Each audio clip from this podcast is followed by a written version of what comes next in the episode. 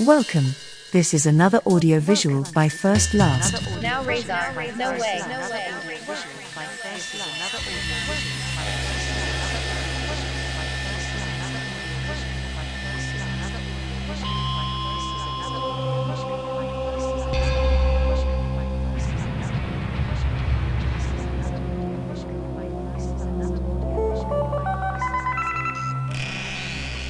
Dog Sava America. Dog Sava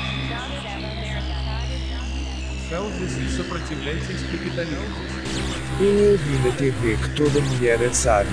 I heard on TV that no every woman is wise. verdade a If the word wise is in the dictionary, then the lie that was mentioned earlier is true. It has been suggested that the more offspring a woman makes, the smarter she is, therefore, the more lines and the greater the number of people mencionar in lines, the more sacred the Bible is, it edições is dela para useful to mention some em alguma in the Bible in one of its versions and additions to give more veracity in some lie invented to make political propaganda in an election year. Every year is an election year. Every day of the year there is some choice related to products and services. It's life in society in a capitalist system where a person has to be at least a money-making machine.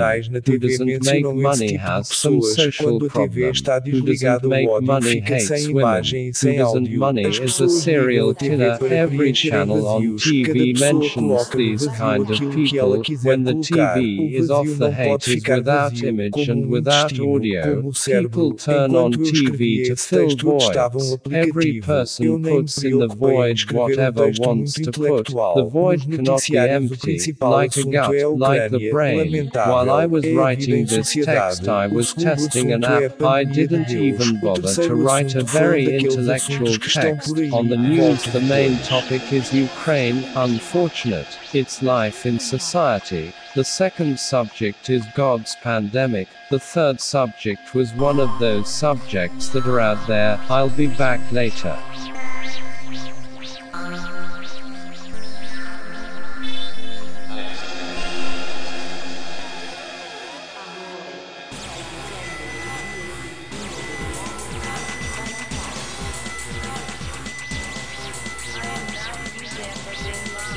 Dog Sava America.